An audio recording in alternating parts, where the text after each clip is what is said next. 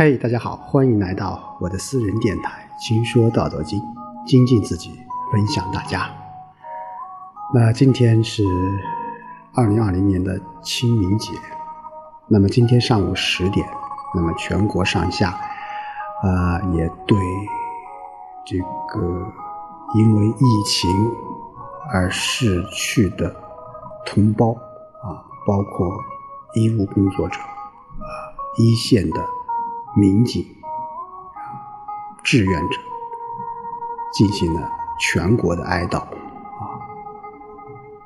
我想，这从另一个角度也充分说明了我们这个党，呃，是一个全心全意为人民服务的党，同时也给予我们啊前进的。一种力量。好，今天还继续和大家一起来分享《道德经》的智慧。今天我们来看其第七十二章：民不畏威，则大威至；无暇其所居，无厌其所生。夫为不厌，是以不厌。是以圣人自治不自见，自爱不自贵，故去彼取此。那这一章呢，老子在说统治啊，包括养生啊，有一个基本的原则，就叫无暇其所居，无压其所生。就是说，呃，一种和谐的这种状态，它是需要彼此双方去把握的啊。我们一起来看看：民不畏威，则大威之。我们说，一个社会的统治，它需要一个约定成俗的这种社会规范，啊，它需要法律制度来约束全体人民。那你有约束，你才会有自由，啊，那就是说，每个人你不能破坏这个社会的规范，啊，你只有遵守这个社会规范，你才能够什么自身的利益。才能够得到保障啊！当然，老子在这里说，高瞻远瞩的领导人，往往他所制定的这些政策、法律和规定啊，都是和每一个人是息息相关的，并且是以他们的利益为核心的。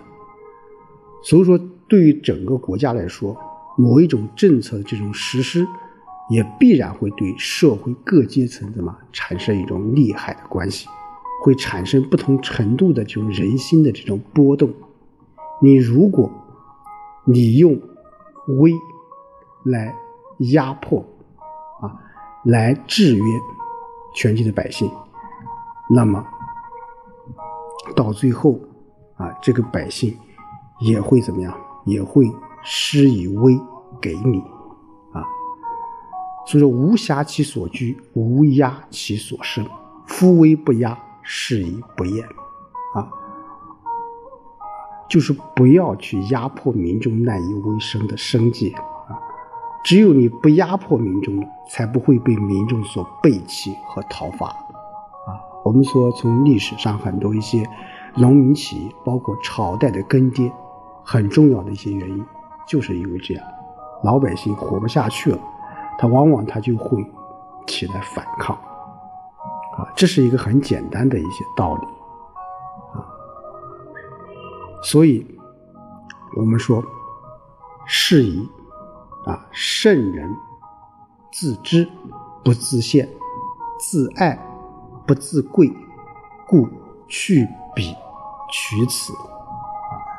圣人，我们一再强调，就是高明的统治者。高明的统治者，他都是什么啊？圣人啊，在这里面我们说，都会有自己的主主张的。他叫什么？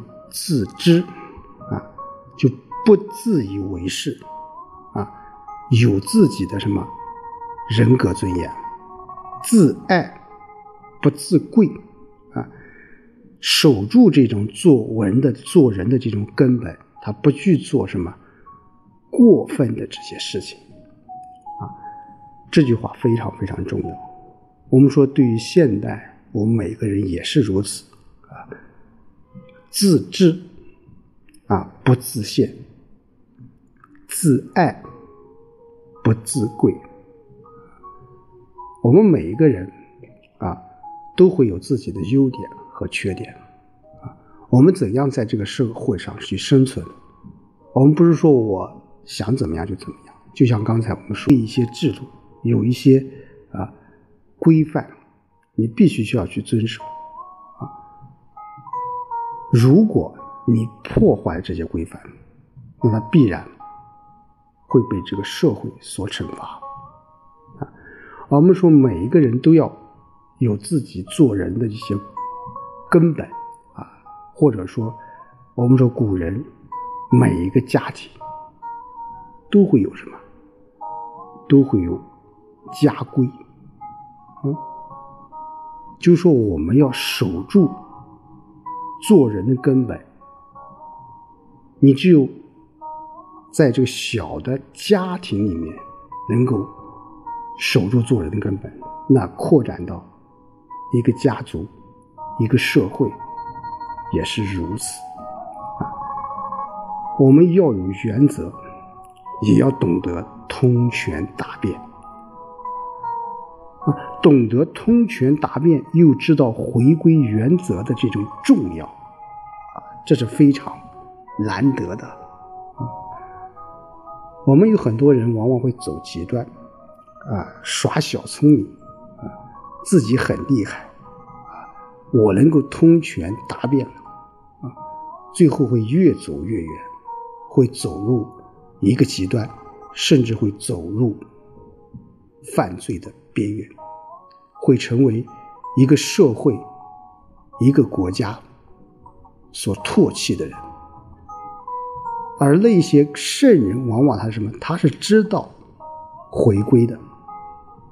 任何一个人的成长，他不可能始终处于一个高峰，他必须要回到原来起步的地方。就像我们人也是一样，啊，我们人从出生，啊，成长，衰老到死亡，它是一个循环的一个过程。我们每个人不可能永远处于孩子儿童时期，也不可能永远处于衰老时期，啊，那我们如何去看待这些问题？老子在这里面叫去彼取此，去比是什么？就是那些啊，就是那些舍弃了一些什么，那些自限和自贵，而保持什么？保持自治和自爱啊！这种精神或这种理念，我觉得不仅对于统治者来说。是这样的，而作为一个个体，作为一个组织，或作为一个团体来说，也是如此啊。我们要有自知之明，啊，不要太过多的炫耀自己；我们要有自爱之心，啊，但也不要显得太过于的高贵，啊，而这种平衡。在老子《道德经》的思想当中，有很多很多，就是一个度啊。这个度如何把握，是我们需要思考、需要把握啊、需要理解，甚至需要去践行的一个规范和标准啊。所以在这一章中，老子说。啊民不畏为，则大为之；无暇其所居，无压其所生。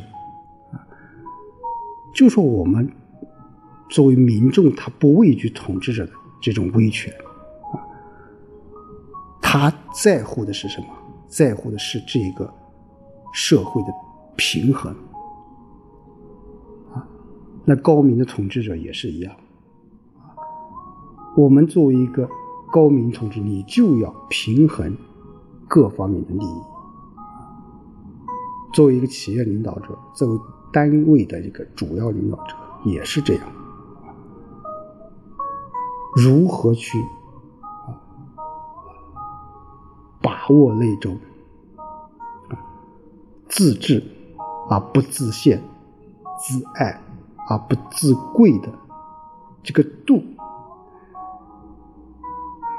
是我们，我觉得应该是我们一辈子应该去摸索。去践行的一个道理。好，今天就和大家说到这里，我们下周再见。